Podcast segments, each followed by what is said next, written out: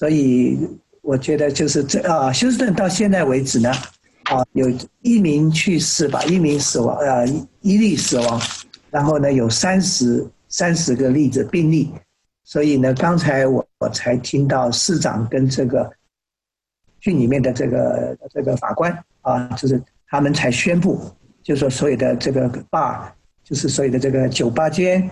还有这啊，这个呃，公众的场所呢都关闭，十个人以下可以啊聚，就是尽量避免大家聚在一起，都要隔离了。希望让这个病病毒的那个事情能够被，因为受隔离呢能够消失。所以学校要到四月十号要开学，那所有的作息都要延长到那边，所以是蛮紧张的。但是呢，讲基督徒，我们有不同的看法呀。啊，谢谢。OK，那您谈到这一点，那整个城市看来都已经有非常呃严谨的预备了。那我知道您是教会的长老，那你们你们自己的教会，因为现在如果是强调。十个人以上就不可以聚会了。那我知道你们教会是远远超过十个人，对吧？但，几百人的教会。那么，你们自己的教会是怎么样来面对这个疫情的呢？是，因为啊，大家都有一个认识了，就是说我们这个时候呢，呀，我相信这个东西不是从神来的，但是呢，这病毒出来了以后呢，我们有信心。神会控制，但是我们呢，在信心里面，我们也要有智慧。神让我们有智慧，因为在旧约里面，我们也看到很多时候有瘟疫，还有各方面的情形呢，都都做得很好。所以这瘟疫呢，是定期就这样子发生了。我相信神是掌管万有的主宰，所以呢，这这一方面，我相信呃是一个呀。但是我们要为自己啊，用彼得前书讲，说是为自己啊，为全群谨慎。也要为自己，也要自己啊，当教啊，牧师、长老，还有我们的执事们，大家呢也要负责，也就是为自己身体要保全，然后呢，这个啊，全体也要保全。所以我们从这个礼拜天开始，就是才过去的昨天，我们都已经是上全部上网网络网络。就是我们国内学习，所以这个所以一下子大家不适应，但是我相信呢，神在这个时间让我们能够适应这种新的形态。那您在这个时候，他们也是在疫病当中，呃，他们叫双重枷锁哈，不但是有这种的武汉病毒的困扰，还有一个法律上的啊，就是政府的怎么说，政府的非法的，政府不能够把。保障这个宪法所赋予公民的宗教自由，反倒夺取了这个宪法所赋予公民的宗教自由。您对这些在这种捆绑下的呃中国家庭教会的弟兄姊妹，有没有一些的祝愿和鼓励呢？是的，有的。呀，我们是谢谢哈，也感谢。现在现在开始是中国是啊灾情疫情是开始，而且最惨。但是呢，发现呢，现在大家都要向中国来取经了，所以另外从另外一个角度来看呢，现在我们中国的啊弟兄姐妹，你们是先行者，革命的先行者是老大哥，所以这个生活形态改变，就是教会聚会的形式改变，不太容易，但是呢，也加速我们大家这个下一个时代，我们现在讲五 G 时代，现在就是说这就提早来临了，所以这个的话呢，就是表示这个整个人的新生活形态。这不管是这个各方面的枷锁，或者是天灾人祸啊，这都一样了。现在都是一一起了。所以在主里面呢，我相信这是一个，反而是让我们大家要学习改变、学习适应啊。因为这样子的话呢，我们以前也是希望，就是说福音一下子能够传遍全世界。所以这个医化呢，我觉得是神在我们这个末世。对我来讲，我们现在越来越感觉到，这末世这个末后的日子越来越近，而且这个近的话，事实上我们可能就已经踏入这个时代了，因为有战争，有饥荒，是不是？现在现在还有这个瘟疫，这几个都是启示录里面讲的，所以这是末后的日子，所以这里面呢，就是让我们来看到，我们要要改变自己的形态，改变自己的心态啊，就是说以前不适应，但是我们必须要就是。呃，利用这个机会，我相信神给我们这么好的一个机会，看起来是一个坏的，啊，是一个 crisis，是一个这个危机。但是危机，如果我们基督徒心里面想到神他的旨意呢是好的，他神本来的旨意是好的，跟有约瑟一样的心态的话呢，我们就能够把这个危机变成神的祝福，甚至是我们传福音的契机。所以主来的日子会更近了。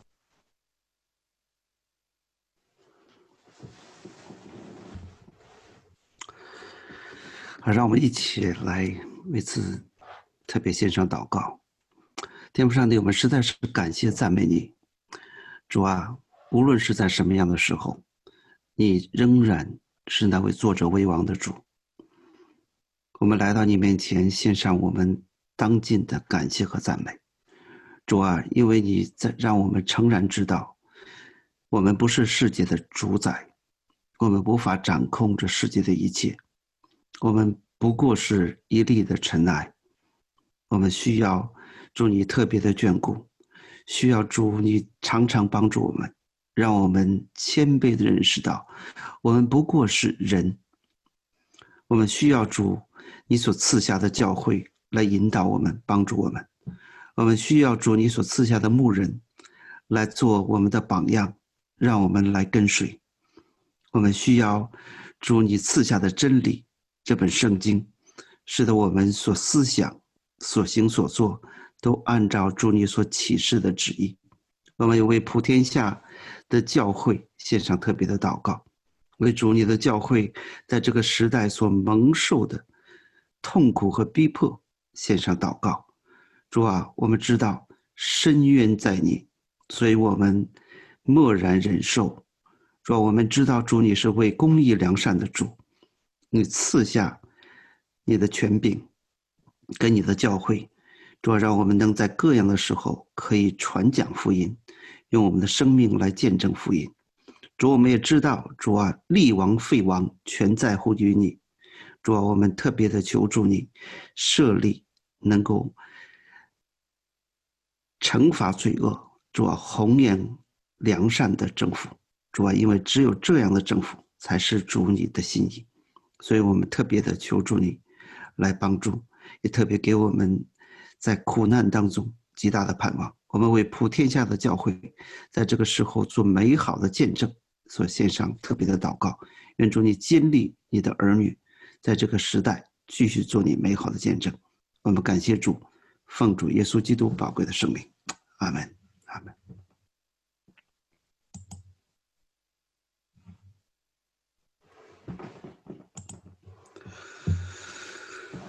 我们今天要跟我们正道的是暮云牧师。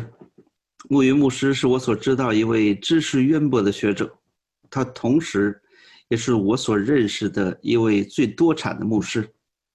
说他多产，可不止单单说他能讲道、能写讲道，他是能写书，他真是能写。但是呢，他的书呢，现在是真的难买，因为大家知道目前的国情。呃，不过呢，你可以去他的暮云半导体去听去看，你就知道我所说的，他是位多产，能多产了。认识他好几年，我到现在还没有读完他所有的书和奖章呢，因为他我们一边在读他，一边在写，而且呢，说到多产，可不是单单指他能写能讲，他也特别能生产，但我是指他能够遵循。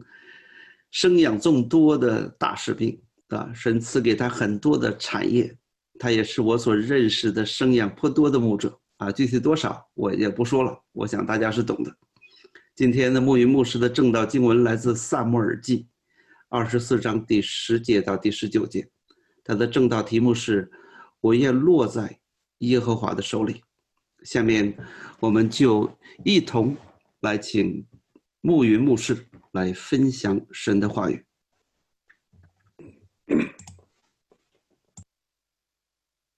好，感谢主。我们今天有这样的一个特别的方式，用网络的方式来和大家分享圣经的话语。这个方式对我来说不算是很陌生，因为不少的弟兄姊妹知道我是搞 IT 出身的啊。但是呢，呃，这样的技能没有想到可以在如今的疫情之下发挥一点作用。我们也看到刚才，就像我们刚才主持人所讲，我们无论是喜欢不喜欢，好像被迫的进入了五 G 的时代。今天这样的一场布道会呢，呃，我已经看到有很多的 ID 参加，呃，同时有很多的转播在。我个人是希望这在听这样信息的人群呢，呃，我希望非信徒更多一些，因为我们这是一场福音的布道会。这一个信息我也可能会在我们教会也讲。当如果在教会讲的时候。那重点就会转移到是对基督徒的劝勉，而如果是对暂时还不是基督徒的朋友们，呃，我可能会更多偏向于福音的信息。呃，如果你现在还不是基督徒，但你又看在看这个转播或者直播，我想呢，一定是有你的基督徒朋友发给你这个链接，你可能是好奇也好，是怎样也好，点了进来。又或者呢？你现在是和你家里的那一位基督徒，有点不太情愿的和他一起坐在这个摄像头、电脑或者手机的前边，啊，他邀请你来一起看，啊，无论如何，我希望呢，今天的信息不会让你过于的失望，因为今天的重点就是在于基督徒是怎么看待目前的瘟疫。以及类似的事情，然后我们为什么如此看待？我们是因为有着怎样的盼望？是因为我们在信仰什么？我们才会有这样的一些看起来和世人很不一样的观点和看法以及做法。所以，希望在今天的这一个信息过后，你对于这个邀请你的朋友，或者是有点。半强迫你来看这个信息的家人，不要过于怪罪，啊，因为他是为了你好，他是真心的希望你得着一个你未曾想象过的恩典。今天的经文呢，我选择的是在圣经的旧约部分里边有一卷叫《萨马尔记下》，经文是在二十四章的十到十九节，我还是来快速的给大家读一遍。大卫数点百姓以后，就心中自责，祷告耶和华说：“我行这事大有罪了。耶和华，求你除掉仆人的罪孽，因我所行的甚是愚昧。”大卫早晨起来，耶和华的话临到先知加德，就是大卫的先见，说：“你去告诉大卫说，耶和华如此说：我有三样灾，随你选择一样，我好降于你。”于是加德来见大卫，对他说：“你愿意国中有七年的饥荒呢，是在你敌人面前逃跑被追赶三个月呢，是在你国中有三日的瘟疫呢？现在你要揣摩思想，我好回复那差我来的。”大卫对加德说：“我甚为难，我愿落在耶和华的手里。”因为他有丰盛的怜悯，我不愿落在人的手里。于是耶和华降瘟疫于以色列人，自早晨到所定的时候，从旦直到别是巴，民间死了七万人。天使向耶路撒冷伸手要灭城的时候，耶和华后悔就不降这灾了，吩咐灭命的天使说：“够了。”住手吧！那时，耶和华的使者在耶布斯人亚劳拿的河场那里。大卫看见灭命的天使，就祷告耶和华说：“我犯了罪，行了恶，但这群羊做了什么呢？愿你的手攻击我和我的富家。”当日，加德来见大卫，对他说：“你上去，在耶布斯人亚劳拿的河场上，为耶和华筑一座坛。”大卫就照着加德奉耶和华名所说的话上去了。这就是我们今天所要读的经文。今天正道的题目“我愿落在耶和华的手里”也选自这一段的经文。以前我听过一首流行歌曲，是在某一个综艺的节目之上，后来发现那首歌呢是改编自诗人于心娇他的一首诗。那首诗里边副歌的部分不断在重复一句，这是这句话也是这首歌的名字，叫做“今生今世要死就一定要死在你手里，一定要死在你手里，一定要死在你手里。”他这首诗和这首歌是一个关于爱情的，他来表达他对于他所爱的人。爱到了一种什么程度呢？他说：“我如果要死，就要死在你手里。”他以这样的方式来表述。那么你就会发现，他的这一个表述跟今天我们所分享的经文当中，大卫王所说的话非常的相似。大卫说：“我愿落在耶和华的手里。”这个话的上下文是：上帝说了三样灾祸让你选。一样叫做战争，一样叫做饥荒，一样叫做瘟疫，你选哪一个？大卫说：“我不愿意落在人的手里，我要落在神的手里。”意思就是我要死就要死在耶和华你的手里。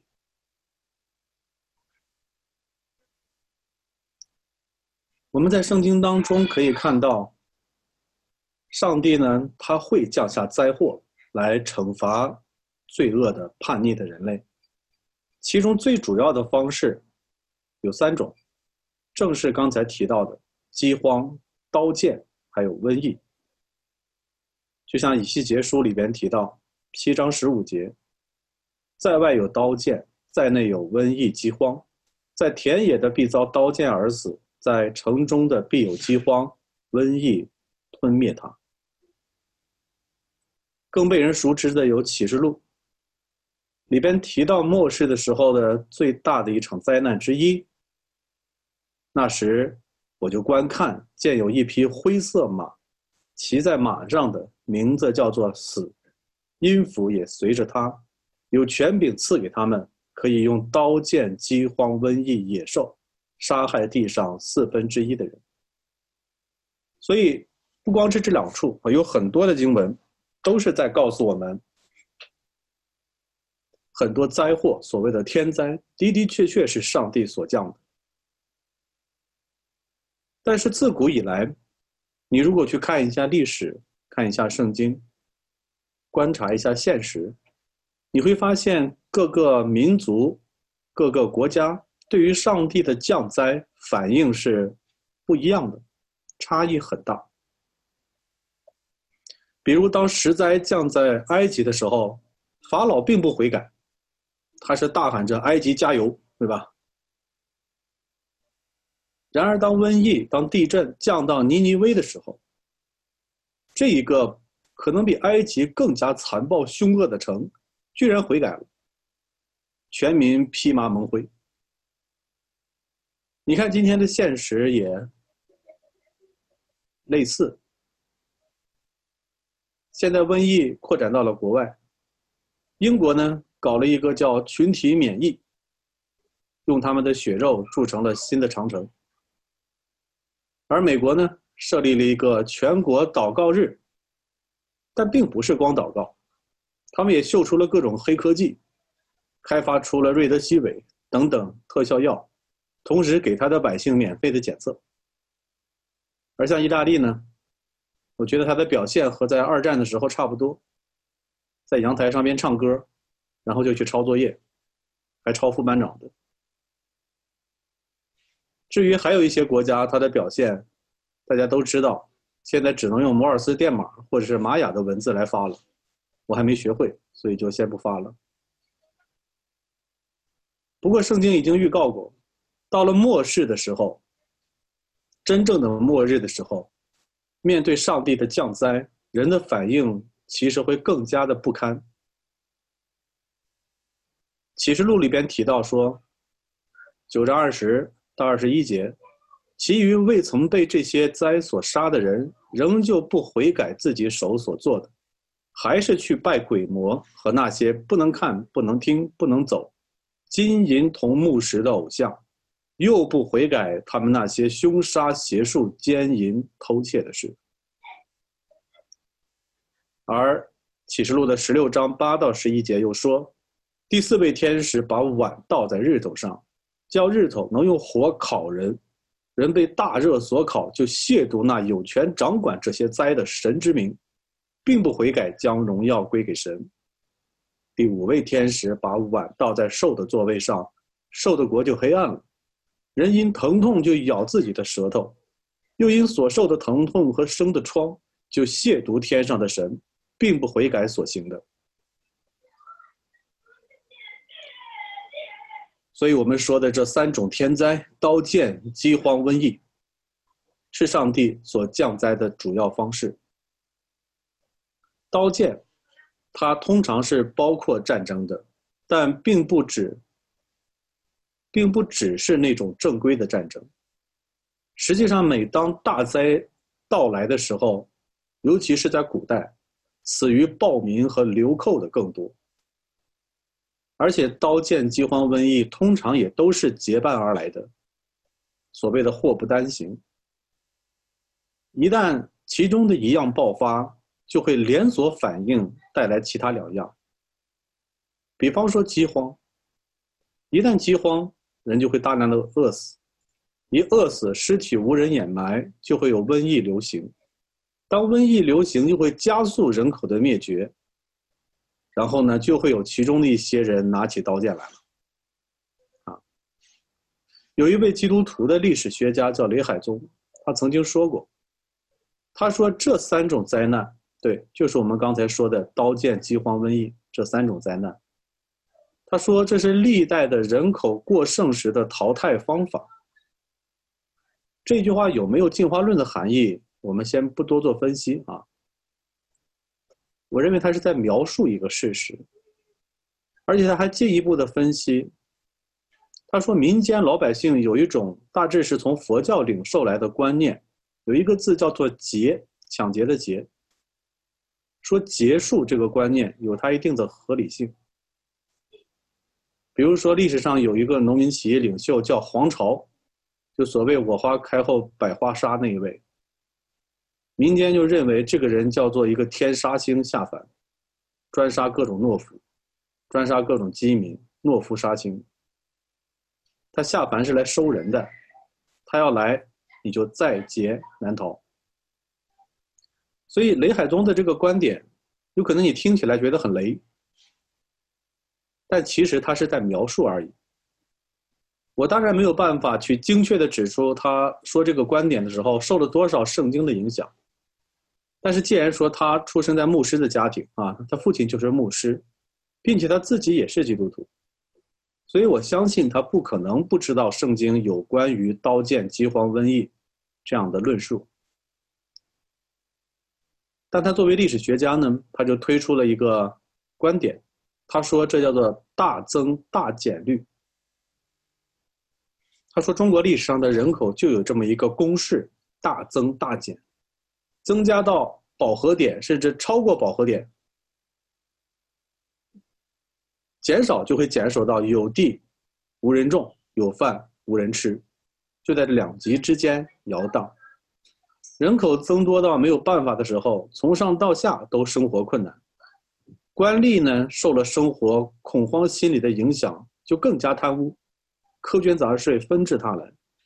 而民间比较强壮的这些人，在饥寒与贪污的双层压迫下，就弃地为匪，或者是在进入城市里去做点小买卖，或者干脆变成了无业的流民乞丐。当这个地被抛弃的更多的时候，当初的良田就变为荒地，生产就更少，饥荒就更多。而盗匪遍地之后呢，不愿意死于饥荒或匪徒的农民，也就干脆放弃田地，或者进入城市，或者也成了盗匪。荒地越多，生产越少，生产越少，饥荒越甚，饥荒越甚，盗匪越多，盗匪越多，荒地越广，就这么恶性循环。最后一定发展到良民和盗匪就无从辨别的阶段，他说这就是一个流寇的阶段。当流寇横行的时候，就开始出现了这种要屠杀这种局面。然后其中杀掉的杀掉了其他人的这一位，就可以叫做真龙天子了，啊，大乱之后总有个人统一平定天下，那个时候的土地粮食突然又供过于求了，因为人少了，地荒着，相当程度内呢人口可以再增加，而不会有饥荒的危险，所以历史上才有少则数十年，多则几百年的什么太平盛世。西汉的文景之治，东汉的中兴之治，唐朝的贞观之治，清朝的康乾盛世，这个其实都是前朝大屠杀带来的短暂黄金的境界，生活非常的安逸。但是这种局面难以持久，数十年或者百年后，人口就又会过剩，旧的惨剧就会再演一遍。以上所说就是这个雷海中的观点。最后这句话最是让你细思恐极，对不对？他说：“每过几十或者几百年，旧的惨剧就会重演一遍。无论你对于这种历史观点怎么看待，他描述的这一个历史事实，我相信是大家的共识。那么，我们就想问一个问题，就是怎么该，我们该做点什么，能脱离这种历史定律，或者说是一种历史咒诅？怎么样在这些以……”瘟疫、刀剑、饥荒的面目出现的灾难当中，绝地求生呢？这个答案呢，我相信或许就是藏在这个大卫的故事当中，就是我们今天所读的这一段的经文。如果不熟悉圣经的朋友呢，你可能单从这节经文没有听出来大卫犯了什么事儿，以至于要被上帝降灾让他选。啊，你要读一下圣经就会知道，在前文就提到大卫是因为干了一件事儿，叫做数点百姓。你可以理解为就是人口普查，或者说叫做阅兵。啊，这种人口普查和阅兵，不是说他一定就不对，这事儿本身没有道德属性，他是对还是错？其实是取决于动机或者是处境的。对于以色列的王大卫而言，他一生可以讲总体而言是一个特别敬畏上帝、既虔诚又勇敢的人。但是他有过两次重大的犯罪，这一次就是其中之一。他为什么好端端的要来点一点他的百姓有多少呢？查一查他的部队有多少呢？他干这件事儿的动机，我相信不外乎他是想学习周边的强国，确认一下自己的兵力。然而他在这一刻他忘了，他一生战功赫赫，打了无数的胜仗。可是有哪一次他是完全靠兵力取胜的呢？如果没有上帝的帮助，他怎么可能以弱胜强呢？别的不说，就是他的成名之战，少年大卫用一个光滑的石子儿，用投石索一击致命，击杀了巨人歌利亚。这是他的武功高强吗？不是，是上帝帮助了他。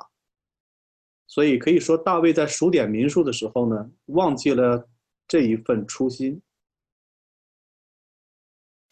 所以他这一次的数点百姓，带来了大祸。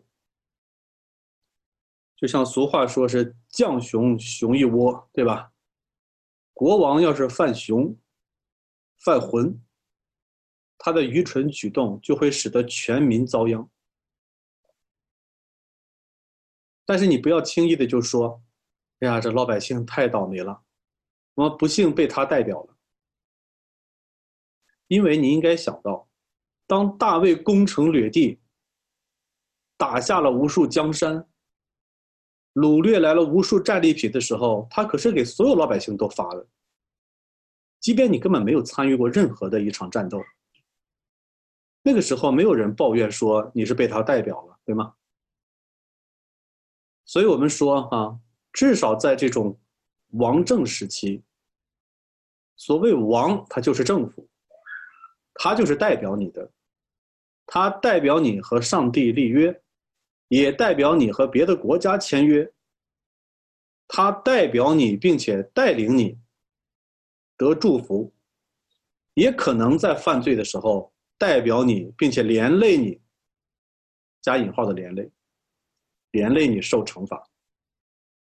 所以我们说，只要你还在人群中，你就一定会被代表的，或者主动，或者被动，或者有意识，或者无意识，或者被这个人代表，或者被那个人代表。所以，绝对意义上的个人主义者是不存在的。你说谁也别代表我，这是不可能的。你大概只能选择被谁代表，有时候甚至于你都选不了。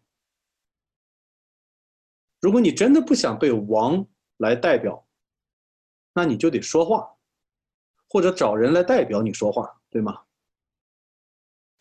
大卫他虽然犯罪。但是他的幸运就在于，他两次犯罪的时候都有一种人叫做先知站出来，他们代表民，代表百姓，但更是代表上帝来向他说话。这一次的这一位先知就叫加德。你可以看到这一位先知他的说话方式很简单。很有权力的样子，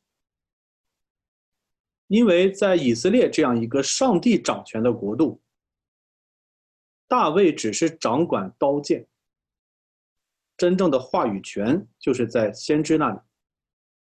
所以这一位先知直截了当的跟他的君王说：“啊，这个话概括一下就是，你有罪了，现在有三个灾，你选一样。”后来灾难结束之后，又指示他：“你去注意做坛。”啊，这就是先知的话。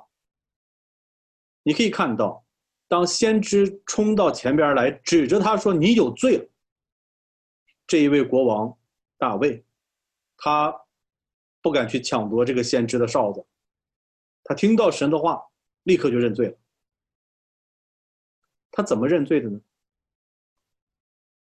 经文当中，刚才我们读的时候已经提到了，首先他的认罪体现为自责。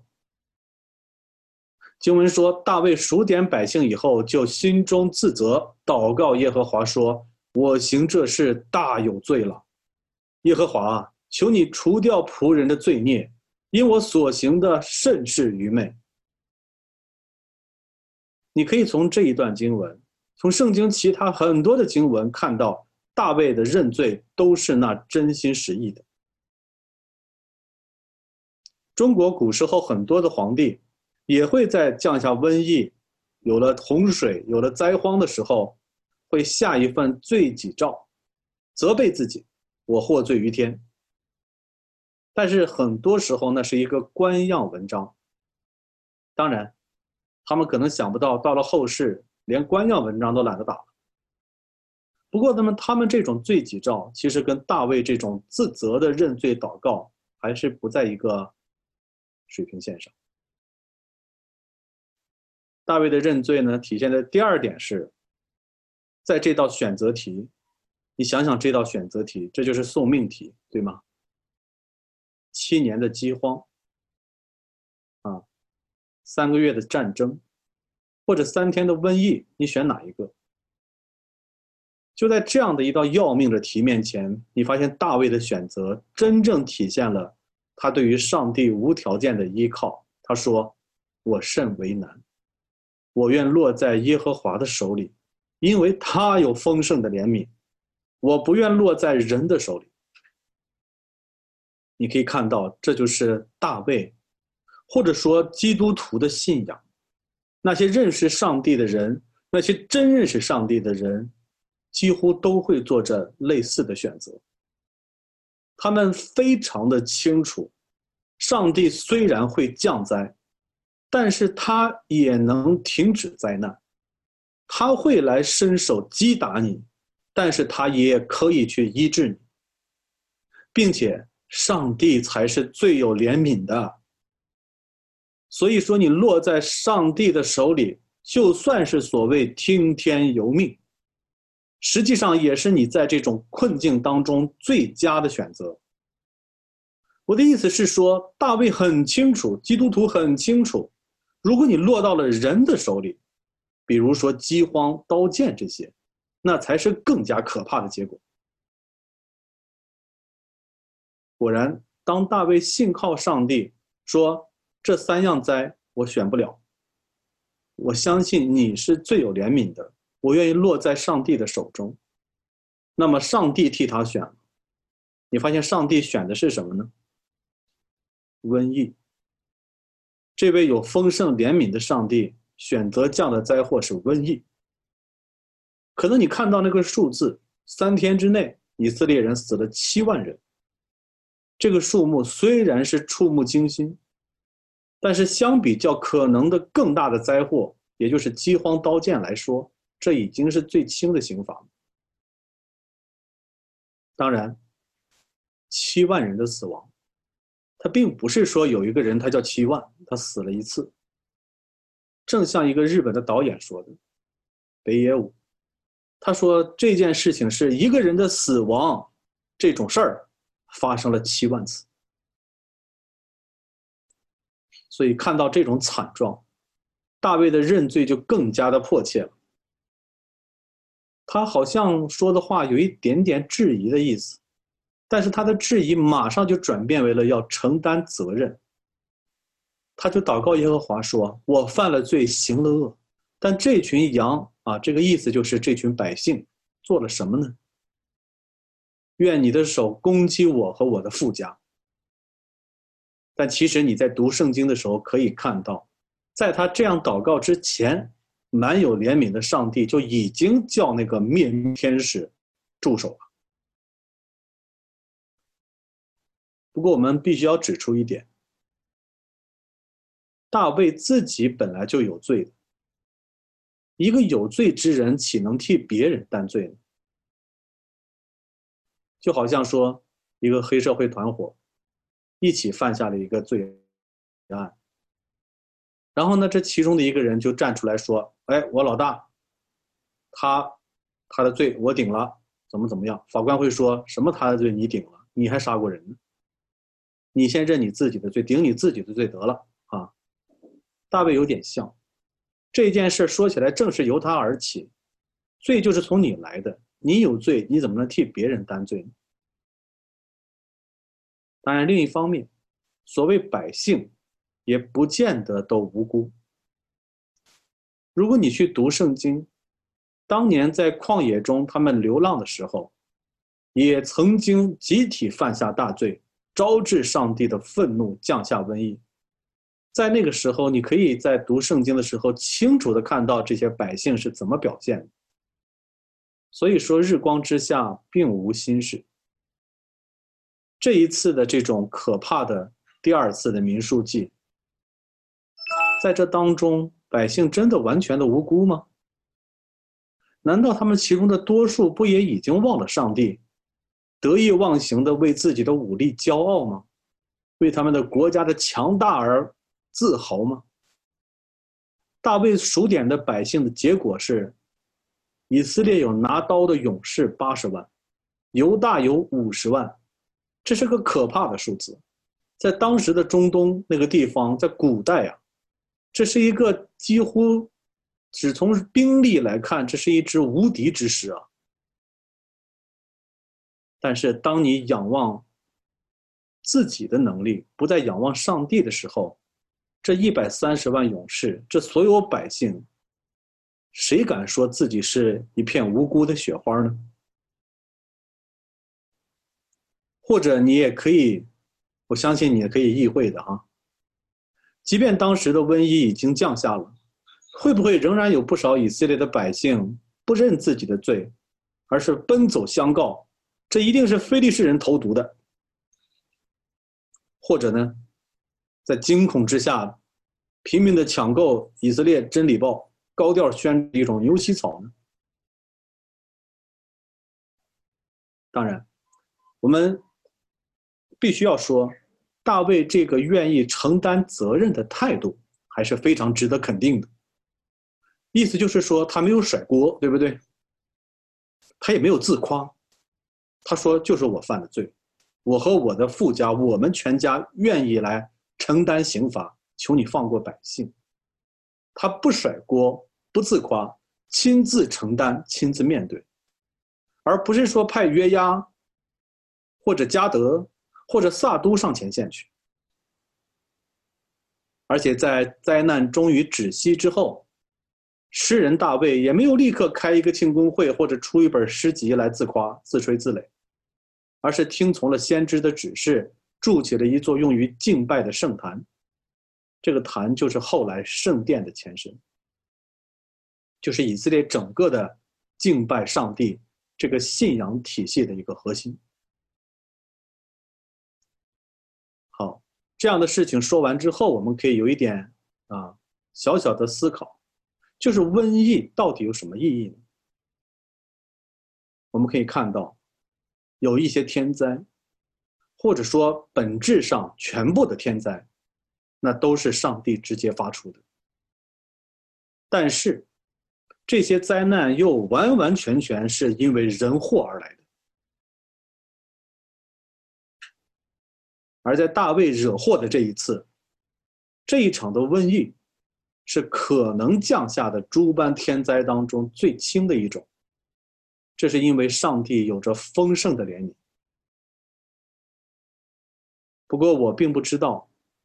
我们大家现在正在经历的瘟疫，全世界在二零二零年在经历的这一场瘟疫，是不是也是在可能降下的各种灾祸当中最轻的一种？我当然希望他是。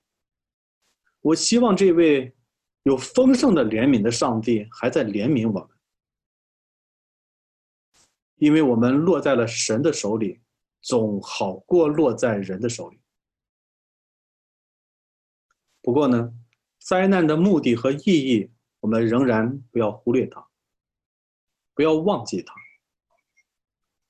任何灾难降下的时候，最首要的一个目的，就是要让人认罪，让人能够回到自己各自的本位，将感恩、将荣耀归给上帝，归给这位要求正义、要求公义。对罪不能容忍的上帝，但同时又是满有怜悯的这位上帝，在这一切的认罪当中，我们必须细分着来说。首先应该认罪的是君王，因着他代表着百姓。然而，我们必须要说，自古以来，像大卫这样的君王并不多。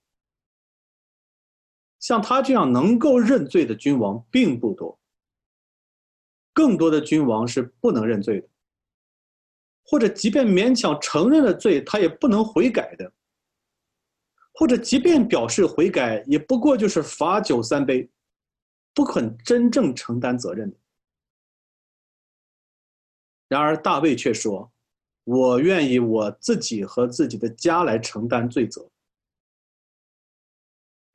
当然，前面已经说过了，他自己本来就是有罪之身，甚至可以说是这次事件的罪魁祸首，所以他哪有资格替别人担罪呢？但是，如果你把整本圣经读过一遍，或者你可以咨询你这一位基督徒的朋友，你问他，那么大卫的这一句说的话和他许多的预言是怎样应验的呢？他是应验在了后来大卫的一位后裔的身上。那位后裔就是从肉身上来说，他的子孙耶稣，就是在他所盼望的弥赛亚的身上。对，那位耶稣既是大卫的肉身的后裔，又是他所盼望的救世主。大卫说：“我愿落在耶和华的手里。”耶稣临死之前说了一句类似的话，他大声喊着说：“父啊，我将我的灵魂交在你手里。”说了这话，气就断了。耶稣他本来是上帝的儿子，所以他才称呼上帝为父啊。他以上帝之子的身份，以真神的身份，他来到了这个世间。他活了三十多年，然后他上了十字架，他的气断。他所做的这一切，才真的是在为百姓担罪。大卫想担，但是他自己有罪；然而耶稣。他完全的无罪，因为他完全无罪，所以他才有资格来顶替别人的罪。这就是他的拯救。他固然是君王，他是比大卫更伟大的君王。然而这一位君王又叫做十架君王，他是死在十字架上的君王，他的使命，他的荣耀。是承担着本该由人间的君王和百姓来承担的刑罚，所以，当我们看到君王应该认罪，然而君王却不能认罪的时候，我们首先就可以由此产生了对那真正的君王耶稣的盼望，只有他才是替百姓承担了罪恶的刑罚。第二一点，当瘟疫发生的时候，或许其次就应该认罪的是先知。当然，大卫的先知是很勇敢的，他们敢于开口。但是以色列后来的先知，就越来越不敢开口了。圣经用一个很直白的话说，他们成了哑巴狗。狗是什么？狗是看家护院的，是敌人进来，是罪恶发生的时候，他要来叫唤的，对吧？警告提醒。然而你养的这只狗，小偷来了，盗贼来了，出了问题，一声不吭，还跟他里应外合，这就叫哑巴狗。他失去了他的职分，离开了他的本分。这一些以色列的先知。就被圣经直接说成了哑巴狗，不敢开口。当然，哑巴狗还不是最坏的狗。他们可能想象不到，在后来的后来，在某地的某地，有一些自称先知的人，不但不开口，反倒一边来跪舔着君王臭脚，一边去咬那些在开口的人。我们大家都应该知道，今日这里的百姓用各种各样的方式在纪念发哨人和吹哨人。李文亮医生他最后那条微博的评论区，现在成了一个网络版的中华哭墙，有好几十万条的留言，人们在那倾诉着自己的悲愤。或者是平静的继续着自己的日常，似乎他们是把这个地方当成了一个可以去倾诉、可以去表达的唯一的一个空间。有一个不信主的体制内的作家芳芳，他现在居然成了民族的良心，这当然是很好的。当然，也不是说女作家就都好。有另一位，也是女作家，写出来的东西就大相径庭。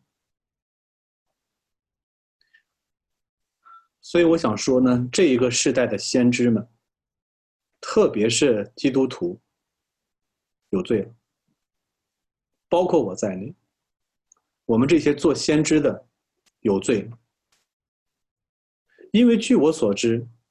除了那一位胖胖的先知以外，我们没有人再敢像拿单、像加德一样，直接的对君王说：“那个罪人就是你，你有罪了。”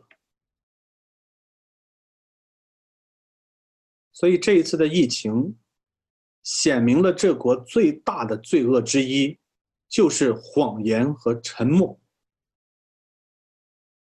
沉默就是哑巴狗，谎言是这个狗在学羊叫，在学别的东西叫。所以，如今的时代成了一个上诈下愚典型的时代，并且呢，人家说的不错，竟无一个是男儿。你没有看到太多的男性出来发声，反倒是圣经所说的女子护卫男子这样的事情产生。最响亮的声音是由这些武汉的嫂子们发出的，大家都听了，假的，都是假的。老子要到处说，对吗？所以看到这样的局面，实在让人心痛，又悲哀，更绝望。不过我想说，那好消息是什么呢？当年耶稣来到这世界的时候，情况和今天的这里非常相似。当时除了一个叫做施洗约翰的先知以外，再没有先知。那位施洗约翰一样在教人认罪悔改。除了这位先知，再没有先知，所以主耶稣自己开口传起福音来了。他讲的第一句公开的一个福音的话语就是：“天国近了，你们要悔改。”这句话的意思就是说，天国的审判、天国的祝福都近了，然而。如果你们还是罪人，你们不可能承受天国的。你们要悔改。只有他才是到处去说了传讲福音。他说的话的核心就是你们的所有的这些表面的言语、假冒的行为都是假的，你们这些才都是假的。所以你们人类都是罪人，要悔改。不过。耶稣虽然是在宣告审判，话的核心就是你们的所有的这些表面的言语、假冒的行为都是假的，你们这些才都是假的，所以你们人类都是罪人，要悔改。不过，耶稣虽然是在宣告审判。的核心就是你们的所有的这些表面的言语、假冒的行为都是假的，你们这些才都是假的，所以你们人类都是罪人，要悔改。不过，耶稣虽然是在宣告审判，需要的是担当，不是甩锅；需要的是发声，不是沉默。即便是这瘟疫已经流行、已经爆发、已经蔓延，我们却仍然要感谢上帝，因为他真的有丰盛的怜悯。我们能够落在他的手里，这也是莫大的恩典。因为这国这民的恶如此的之大，他却只降下了一个可能是最轻的灾祸，就是瘟疫，来警戒我们，来给我们悔改的时间。所以我们要求他。所谓的解铃还需系铃人，同样的，止灾还需降灾的神。他有能力降灾，这就意味着也只有他有能力真正让这瘟疫放过我们，不是我们战胜瘟疫。我们要祈求他来收回这击打的手。同时，我们也相信，上帝会垂听那些忧伤痛悔的人，就好像大卫那样的人的祈求的，因为上帝自己曾经说过，他写在圣经当中说：“国中若有饥荒、瘟疫、旱风、霉烂、蝗虫、蚂蚱，或有仇敌犯境围困城邑，无论遭遇什么灾祸、疾病，你的民以色列，或是众人，或是一人。”自觉灾祸甚苦，向这殿举手，无论祈求什么，祷告什么，求你从天上你的圣所垂听赦免。你是知道人心的，要照个人所行的待他。他给了我们这样的承诺：只要我们在灾难、在饥荒、在瘟疫当中向他来祷告，真心的承认自己的罪恶，悔改自己的罪行，上帝一定会赦免我们，帮助我们。基督徒的指望就在于此。我们并不比别人更刚强，并不比别人甚至于更干净。我们相信的是耶稣，而不是自己。是这一位耶稣，在我们屡次跌倒的时候都搀拉着我们，在我们完全丧气的时候安慰我们，在我们没有力量的时候加力量给我们，在我们痛苦的时候爱了我。甚至在我们对自己都完全绝望的时候，他仍然不放弃我们。所以，在这瘟疫当中，我愿众人更加能够听到的是神的福音。即便说灾难让你觉得绝望，即便在灾难当中暴露出的人性让你觉得可怕，让你开始明白我不愿意落在人的手里是什么意思。我也愿你的绝望不至于使你堕入深渊。我愿你在这样的绝望当中，开始对人绝望，而对上帝产生盼望，对这位拯救我们的耶稣产生盼望。你要起来求告他。我们愿那些还没有教会的人，还不认识基督的人。可以来到他设立在这地上的教会，我们也愿意你身在各样的假教会的，比如异端，比如邪教，比如三次。我愿意你也能脱离捆绑，同时我也祈求神的真教会能够活出见证来。愿上帝的恩典都能够来临到我们，临到这民这国。使得君王能够低头认罪、谦卑服服，使得先知能够来放胆疾呼、广传福音，使得祭司能够挺身而出护佑苍生，使得众百姓也都可以认自己的罪而仰望这一位真正的拯救者耶稣基督。让我们来低头祷告，主啊，我们感谢你。你满有怜悯和慈爱。如今的灾难，是我们咎由自取，是我们共同的罪所导致的。我们自夸，我们狂傲，我们傲慢，我们破坏自然，我们随意的在没有道德约束的情况下研究科学。主要这一切的一切综合，导致我们如今遭致这样的重大的灾难和审判。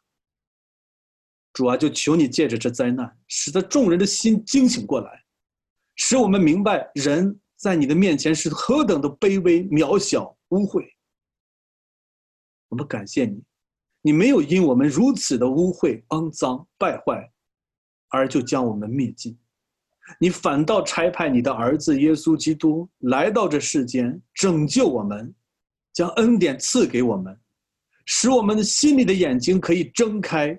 可以看见，使我们已经灭亡的灵魂可以复活，可以苏醒。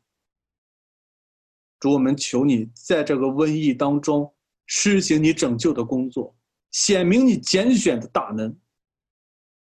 愿那些属你的百姓，愿那些已经被你所在万事之初就预定要拯救的人，可以在这样的时刻显明出来。来到你的教会，来一起敬拜你、仰望你，来不再照着这世界的样式而活，不再照着自己过去罪恶的样式而活，而是照着你所喜悦的样子，在这世上成为新人，成为那美好的见证，成为福音的使者，成为众人的祝福。主，我们愿你的恩典临到这国，临到这民。虽然是我们所不配的，但正因我们不配，这才是真正的恩典。求你降下恩典，求你拯救这世代的人。我们的祷告，奉主耶稣基督的名，阿门。好。我们将时间交回给主持人。好，好，感谢主。耶稣是那位真正的君王，他洁白无瑕，可以真正来担当我们的罪。耶稣是那位来到这个世界识破世人谎言的人，因为唯有他诚实面对这一切。我们更加庆幸，他既是替我们担当罪和刑罚的，也是那位降灾的神，并且他有如此的丰盛怜悯。耶稣基督才是我们人类永恒的。唯一的福分和盼望。